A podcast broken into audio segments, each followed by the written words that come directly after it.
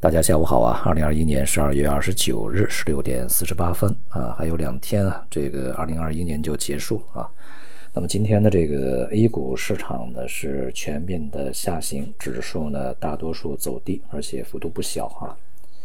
呃，我们在前两天讲，就是这个有一些啊权重大盘股啊，那么有一些是这个要开启主要的一个下跌的行程。而有一些呢是见顶开始逆转，而有一些呢是反弹开始逆转。那么因此呢，这个大盘蓝筹呢，在未来一段时间里面会对整个的 A 股造成一个系统性的压力啊。那么因为它们权重比较大，同时呢，在前期啊吸引的这个资金呢，呃又比较多，因此呢，在年底这个集中的获利了结抛售啊，也使得这个呃这些比较这个呃。大盘的啊，权重比较大、比较重要的一些这个个股呢，这下跌的比较明显啊，而且呢是在一些主要的行业板块里面啊渐次展开。那么前期我们讲的，在这个前期呃所谓的核心资产或者说是周期啊价值，那么集中在金融啊、地产啊、消费呀啊这些领域。那么现在呢是一方面金融，一方面消费啊这两个这个。行业里面的这个权重股啊，都开启下跌的话，那么也将意味着这两个行业本身在未来的趋势会不太好啊。那么我们可以看一下这个在白酒以及啊银行里面，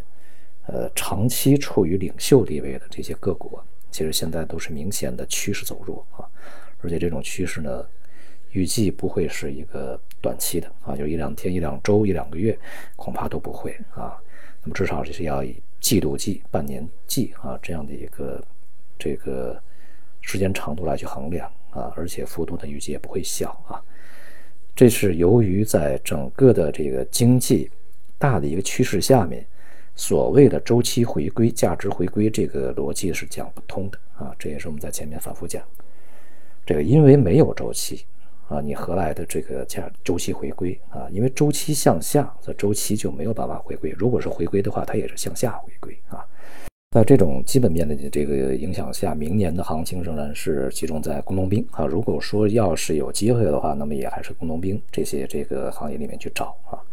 那么今天这个军工板块呢，呃，大涨。也显示啊，资金在年末的最后几个交易日啊，继续向这些这个板块来去流动啊，除掉这些价值股，向这些成长的呃这些板块来去转换切换。那么，所以呢，这个要有跨年行情，我们说跨年行情的话，那么比如说国防军工，它就是其中的一个可选项。所以在未来投资的这个过程中呢，恐怕还要抓住一个大的。呃，经济的运行的一个整体的方向，这个方向就是要坚定不移的进行供给侧结构改革啊，而供给侧结构改革，它绝不是这个几瓶白酒和几个银行或者几个地产公司啊来去这个搞定的啊，它主要还是集中在我们最基础的这些行业啊，就是我们所所谓的工农兵吧。